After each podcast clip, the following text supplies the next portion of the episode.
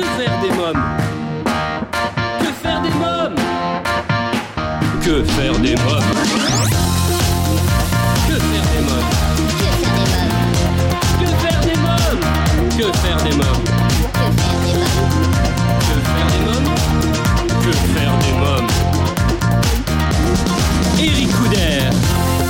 Bonjour à tous, bienvenue pour cette dernière émission de la saison. C'est Eric Couder, je suis très heureux de vous retrouver euh, pour ce nouveau numéro de Que faire des mômes, votre rendez-vous 100% famille à écouter à la radio et en podcast. J'espère que vous portez bien. Sans plus attendre, j'accueille mon invité.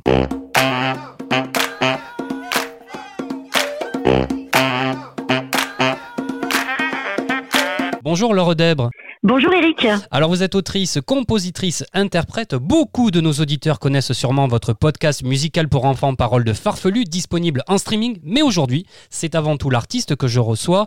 Laure Dèbre, vous êtes une artiste passionnée depuis toujours par votre instrument, l'accordéon.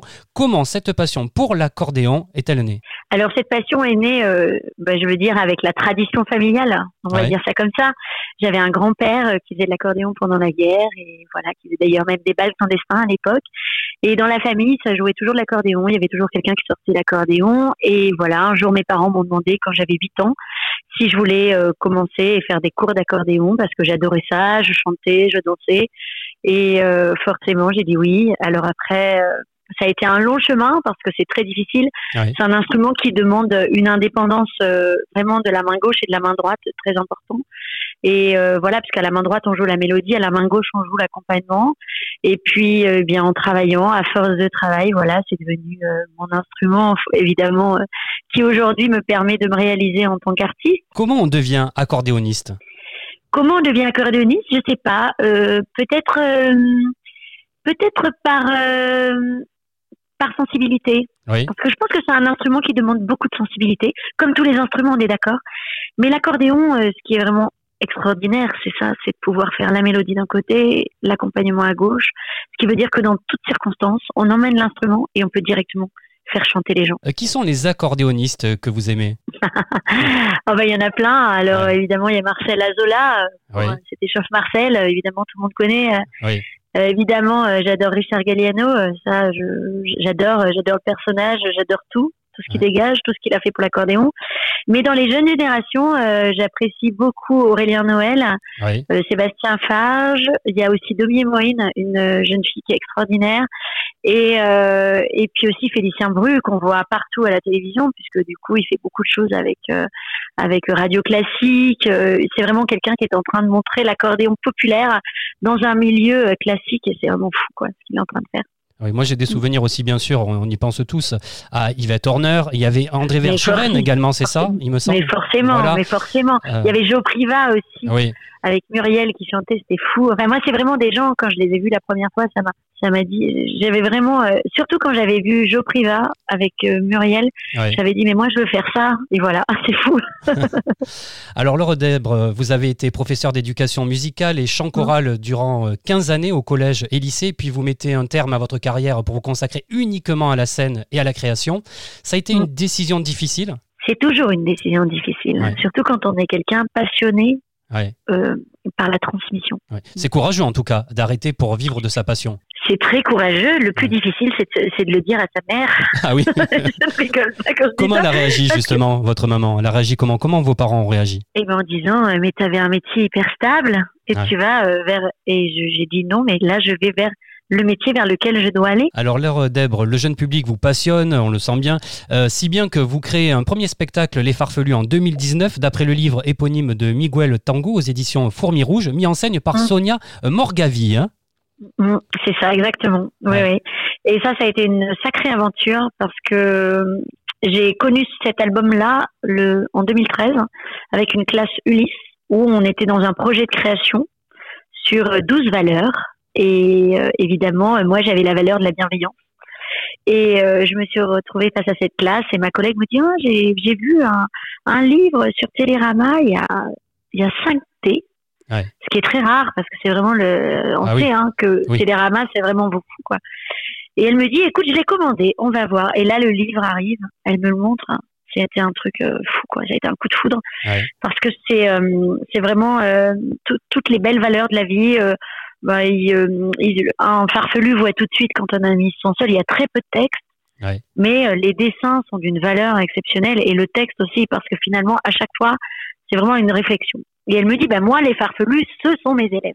Et on a créé cette première chanson là les farfelus, les chevelus. Voilà on a créé celle-ci. Ouais. Et euh, et puis euh, et puis après eh bien moi j'avais l'idée un peu de, de faire un spectacle. Mais il aura fallu sept ans. Ah Enfin oui? ouais c'est Ouais. ça à peu près. Enfin ouais c'est ça. 2013 le spectacle a été créé en 2019. Ah oui. Moi, j'ai rencontré Sonia Morgazi euh, pour un coaching vocal sur Paris en 2018. Ouais. Je suis allée la voir à Avignon. Et quand je suis rentrée d'Avignon, j'ai dit non, mais moi, c'est ce que je veux faire, c'est ça. C'est un spectacle jeune public sur les farfelus. Voilà. Et on a fait, et on a fait ce spectacle. Elle a fait l'écriture. Elle a fait la mise en scène. Et voilà, on a fait ce spectacle qui a bien marché. On a fait 30 représentations en deux ah mois. oui. Ah oui. Donc c'était fou, en fait. Et puis, ben, on s'est retrouvés confinés. Donc Ah. voilà. Donc après, c'était compliqué. Mais pourtant, en 2020, un nouveau projet voit le jour, Parole de farfelu dédié aux enfants hospitalisés du service pédiatrique au CHU Estin à Clermont-Ferrand. Ça Mm. aussi, c'est une belle aventure. Ah bah ça voilà, donc le spectacle se fait, et puis euh, moi ça faisait longtemps que je voulais faire de la création avec les enfants euh, évidemment malades, enfin les enfants euh, voilà qui ne sont qui, ou qui vivent des moments difficiles avec leur famille, euh, parce que je pense que la musique c'est un véritable allié thérapeutique. Ça c'est une certitude, une Ouais. certitude. Surtout quand les enfants vont pas bien. Et euh, on- je me suis retrouvée donc euh, pour la première fois le 21 janvier 2020. Je me souviendrai toujours de cette date. Et euh, je suis sortie, j'ai pleuré toutes les larmes de mon corps. Ouais. J'ai appelé ma meilleure amie et je lui ai dit je suis là où je dois être parce que j'ai vécu un moment d'échange. J'ai jamais été dans l'empathie, c'est-à-dire que je suis passée par-dessus la maladie, Vraiment, et je suis arrivée avec la bienveillance et on a fait un texte mais magnifique qui s'appelle Rêve de môme que l'on mettra dans un album l'année prochaine puisqu'on va repartir en création. Je recommence d'ailleurs très bientôt mes interventions, là plus euh, sur le répertoire de paroles de farfelu et euh, surtout moins dans la création et on recommencera la création en septembre quand tout ira mieux, j'espère. Ah Oui, ça va aller mieux, on, on va se dire ça. Euh, après, forte de cette expérience, vous mettez alors en place un nouveau spectacle en vous inspirant des podcasts que vous avez imaginés. Mm. Ça, c'est important parce que ça, c'est un grand tournant également hein, pour vous. Bah là, ça a été un tournant exceptionnel. Enfin, ça a été un tournant, je dirais exceptionnel, on peut dire ça, ou un Oui. tournant, euh, on va dire euh, à 80, enfin, 180 degrés. On a fait carrément volte-face Ouais. parce qu'on s'est retrouvés, euh, bah, comme tous les artistes, fin février après une grosse tournée, nous en plus sur Paris, on s'est retrouvés euh, confinés avec aucune possibilité pour nous d'exercer notre métier. Ouais. Et en 2019, euh, il y a un- une âme bienveillante parce que j'ai toujours des petites étoiles comme ça qui arrivent sur mon parcours et qui me donnent des petits conseils et je les écoute tout le temps parce que je me dis que peut-être euh, ça pourra venir un jour. Eh bien, je comprends pas pourquoi euh, avec ta voix tu fais pas des podcasts parce que ton histoire des farfelus là, mais ça me plaît trop. Euh, euh, je sais pas, il me dit tu devrais, tu devrais faire des podcasts. Et puis évidemment, quand on s'est retrouvés confinés, ça a été une évidence. C'est-à-dire qu'à partir de ce moment-là, l'imagination s'est mise en place. Donc la famille est née. donc Laurette, Rémi qui ont deux enfants, Charlotte et Victor, et le chat Gaspard. Et il va leur arriver des aventures. Et voilà, tout se met en place. L'histoire, les histoires commencent, s'enchaînent. Chaque semaine, à partir du 25 mars, on offre une parenthèse, euh, une bulle d'oxygène euh, aux enfants. Et ça commence à prendre de l'engouement, ça commence à être écouté. euh, les gens nous remercient, on reçoit des messages en nous disant mais vraiment mais quel moment magique. On attend avec impatience le samedi 18h. on est sur notre canapé, euh, la sortie du podcast et on le vit en famille. Pour Ouais. moi cette idée c'était ça, c'était remettre la famille dans le cœur des gens et la place de la famille parce que la famille est essentielle. Beaucoup, toutes les valeurs s'apprennent en famille. C'est ce que j'ai appris moi. Toutes les valeurs s'apprennent en famille et on l'oublie au jour d'aujourd'hui de temps en temps. Donc ça, c'était bien pour moi de remettre tout ça. Et voilà. Et on a continué un peu. Et puis euh, après, on a fait appel. euh, Peut-être que c'est la question suivante, euh, Eric, à, une, voir. à une- on va voir, à une illustratrice, euh, Alicia. Cuerva, Oui. voilà, qui, qui a donc euh, mis en image les personnages que l'on avait dans notre imaginaire. Ouais. Euh, j'ai été très émue parce qu'elle a écouté, elle a écouté les podcasts, elle est rentrée dans l'univers et pour elle, euh, les personnages sont nés et on lui a fait confiance à 200% euh, et on a suivi son idée et voilà. Et là, c'est Et après, tout s'enchaîne. voilà. Donc, parce que là, il faut le dire, il y a une, une sorte de livre. Alors, c'est pas un livre qui a été commercialisé, on est bien d'accord. C'est pour remercier euh, euh, les gens qui vous suiviez, hein, c'est ça, qui vous ont aidé. C'est ça. Mm, Voilà. Ouais, on a fait en fait une campagne Ulule et on a donc mis ces histoires dans un livre. Alors on, on, en, on en a encore, hein, parce que forcément on en a fait faire un, un certain nombre, mais euh, c'était vraiment aussi une volonté, voilà, de remercier les gens, de laisser aussi une trace, parce que mine de rien ça laisse une trace. Et puis c'est un bel objet parce qu'il est cousu à la main, il est fait avec euh, du carton recyclé, euh, du papier recyclé. euh, c'est un très beau livre en fait. C'est un voilà, un- je, je sais pas comment en parler parce que j'étais tellement émue quand je l'ai vu que voilà, je m'y attendais pas. Ouais. et chaque page est une histoire et la chanson Et est la juste chanson. à côté. Mm, Exactement. ça. Est-ce qu'on peut se le procurer, ce livre? Oui, bien sûr, on peut se le procurer juste en me le demandant et il n'y a pas de souci. Je fais des expéditions. Très Voilà. bien. Alors on va parler également parce que alors là euh, des podcasts vraiment parce que le concept c'est un concept qui cartonne et dont les enfants raffolent. Parole de farfelu, le podcast est un univers pétillant transmettant de belles valeurs qui fait rêver petits et grands. hein. C'est pour les enfants, on va dire entre 3 et 9 ans. Oui, enfin même 10 ans quoi. Ouais. Parce que on a mis 3 9 parce qu'on sait que les 10 ans ils sont un peu dans la préadolescence, mais en fait euh, non. Je crois que ils ont encore besoin d'être un peu dans le- un peu dans cet univers là. Il y en a qui ont envie de tendre vers l'autre côté mais ils savent pas trop. Donc ça les laisse un peu et puis très souvent je leur dis si vous avez des petits frères ou des petites sœurs, écoutez et du coup ça crée du lien. Ouais. Ça c'est important. Alors Mm. ce qui est super dans ce podcast, c'est que chaque podcast raconte une histoire, offre une nouvelle chanson et finit par la version instrumentale. hein, c'est ça hein? Ah oui, ça c'est le but, oui. Parce Voilà. qu'il faut que les, les familles se mettent à chanter avec les enfants. Ça c'est obligatoire.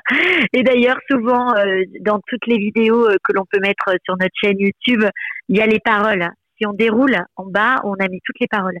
Comme ça, les parents, ils peuvent faire des copier-coller, euh, ils peuvent aller euh, imprimer les paroles et puis passer un moment euh, avec les enfants par rapport à tout ça. Mm. Donc le podcast, on peut aller l'écouter sur toutes les plateformes de streaming, c'est ça. hein, pour ceux Oui, qui ne connaîtraient ça. pas ce que c'est un podcast, Moi, très souvent, euh, je définis le podcast comme quelque chose qui ne met pas d'image, donc qui n'utilise pas d'écran, mais qui utilise l'écran personnel des enfants, c'est-à-dire leur imaginaire.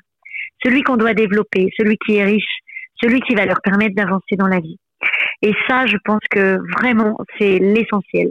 Donc c'est pour ça qu'on a choisi euh, ce, ce- ce support.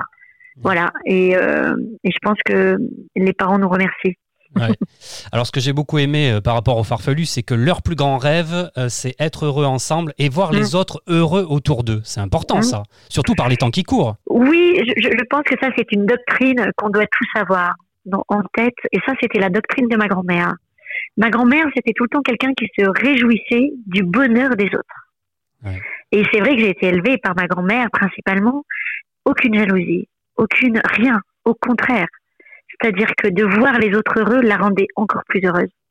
Et je me suis dit, mais oui, c'est ça. Toute petite, hein, ça a été, ça m'a marqué, ça m'a frappé. J'étais petite, j'avais 3, 4 ans, 5 ans. Ma grand-mère, elle souriait beaucoup. C'était quelqu'un, voilà, de bienveillant. euh, quelqu'un arrivait à la dernière minute, à 18 heures, il restait manger. Même Ouais. s'il n'y avait rien dans le frigo. Voilà, c'était, elle trouvait toujours une solution. Alors, évidemment, on était à la campagne, donc elle ouvrait, je dis ça, il y en a certains qui vont, qui vont peut-être à qui ça va ramener des souvenirs, mais elle ouvre une, elle ouvrait une boîte de pâté, et elle avait été ramasser les œufs, et du coup, elle pouvait faire une omelette. Ouais. Donc, elle pouvait recevoir quelqu'un. Dans- En toute simplicité, mais en toute sincérité. Et ça, je trouve ça extraordinaire, en fait. On y retrouve aussi la tolérance, la bienveillance. et Il y a tous ces messages-là hein, également hein, dans ce Oui. podcast. hein. La solidarité. Parce que la solidarité, ça se trouve aussi en famille. Débarrasser son assiette. On est solidaire avec euh, ses parents. Ouais. C'est rien, c'est une petite chose, mais c'est de la solidarité. Enfin, voilà, pour moi, c'est ça aussi être solidaire. Donc, euh, voilà, remettre un peu les termes, euh, voilà, ancrer les termes. Alors, quels sont vos projets dans le futur? Ben, les projets, euh, il y en a plein, puisque on a signé avec un label, hein, Ouais. le label euh, MCA, qui est un label d'Universal Music. Donc, c'est le label des Kids United, bah, maintenant de Disney, de Carla, Euh, la gagnante euh, de The Voice Kid. Oui, que j'ai Voilà, reçu il n'y a pas longtemps vrai. dans l'émission. On connaît bien, nos- les auditeurs connaissent bien euh, bah, Kids Ah, United et. Carla qui ont été mes invités dans, dans Que faire des mômes il y a, il y a quelques mois. Ah super. Et c'est vrai que c'est vrai que on s'est retrouvé dans cette grande maison à Paris parce qu'on a pu y aller début octobre. On avait déjà eu des contacts en juillet et on a finalisé le contrat et depuis le 29 novembre, nos chansons sont distribuées sur toutes les plateformes de streaming. C'est- Voilà. Une aventure en tout cas qui continue et qu'on va suivre hein, dans Que faire des mômes. Euh, paroles de farfelu, des histoires, des chansons, des spectacles et des podcasts, tout un univers à découvrir. En tout cas, j'invite tous nos auditeurs qui souhaitent en savoir davantage à se rendre sur votre site web paroledefarfelu.com. Merci euh, Laure Debre, merci beaucoup. Merci Eric et merci à tous les auditeurs de Que faire des mômes. Euh, Vous écoutez Que faire des mômes, tout de suite votre rubrique actualité préparée par Adeline et des Petits Cultivés.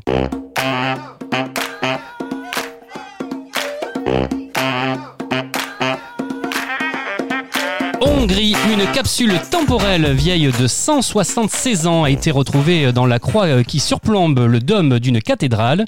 C'est durant les travaux de rénovation qu'elle a été découverte. Cette petite boîte en cuivre, un peu endommagée par la Seconde Guerre mondiale, renfermait des documents presque intacts relatifs à la construction de la cathédrale. Découverte, la plus ancienne peinture rupestre au monde représenterait un cochon sauvage. Découverte dans une grotte en Indonésie, cette peinture pourrait dater d'environ 45 500 ans avant Jésus-Christ. Il s'agirait donc de la plus ancienne peinture rupestre du monde. Patrimoine disparu pendant 200 ans, un tableau de Notre-Dame de Paris a été retrouvé dans une église de Givors. Cette œuvre monumentale offerte lors du 1er mai euh, par euh, la Corporation euh, des Orfèvres de Paris à Notre-Dame aurait été saisie lors de la Révolution française. Il était porté disparu depuis euh, 1810. C'était votre rubrique actualité préparée par Les Petits Cultivés dont vous pouvez suivre l'actualité sur www.lespetitscultivés.com et sur Instagram. Des idées de lecture et de sorties culturelles pour apprendre tout en s'amusant. Dans Que faire des mômes, je vous propose à présent de retrouver Erwan pour la rubrique cinéma.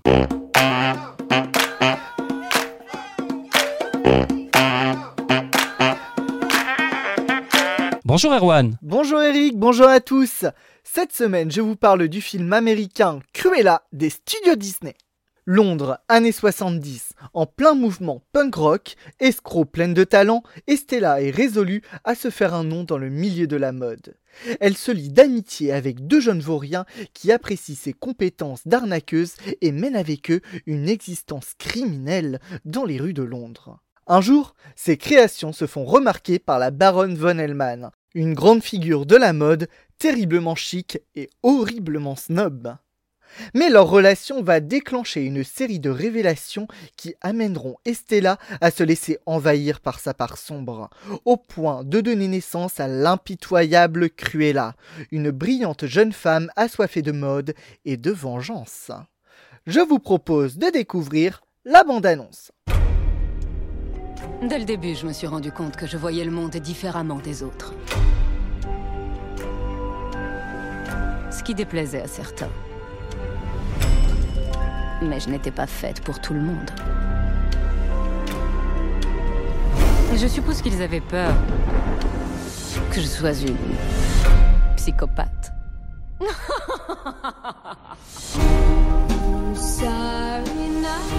Mais chaque jour qui naît nous offre une nouvelle chance.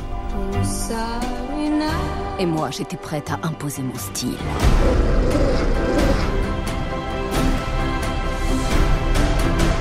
C'est quoi la chanson déjà? Je suis une femme. Écoutez-moi rugir.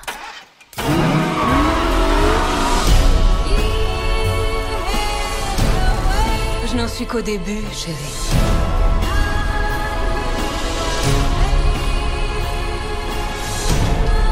Le fait est que je suis née brillante, très méchante et un tout petit peu démente.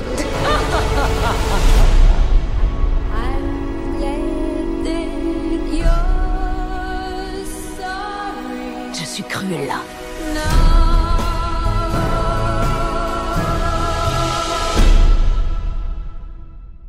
Découvrez le film Cruella à partir de 10 ans au cinéma.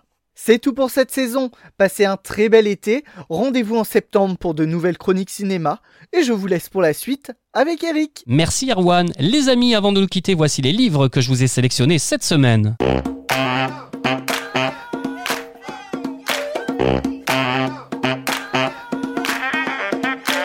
Volcan de Evelyne Pradal est adapté par Laetitia Branquiard, un livre adapté pour les enfants 10 ou en difficulté d'apprentissage, une collection de documentaires adaptés qui comble la curiosité de tous les enfants et en plus, en fin d'ouvrage, un quiz permet à votre môme de voir s'il a bien retenu ce qu'il a découvert au fil de sa lecture. Anne-Laure pour les textes, nous propose un magnifique ouvrage, La Grande Imagerie, le Louvre. Voilà deux livres aux éditions Fleurus. Et pour terminer, une collection de quatre livres à partir de 8 ans pour ceux qui aiment le foot de la collection Tous Champions. Euh, Paul Bogba, le foot avant tout. Kylian Mbappé, mission Coupe du Monde. N'Golo Kanté, la course du roi. Et Hugo Loris, graines de champion. 4 livres aux éditions Hugo Jeunesse. Et bien voilà, votre rendez-vous 100% famille se termine. J'espère que vous avez passé un bon moment en notre compagnie. Si vous souhaitez suivre l'actualité de l'émission, je vous invite à vous abonner à notre newsletter sur le site de l'émission quefairedesmoms.fr et à nous suivre sur les réseaux sociaux.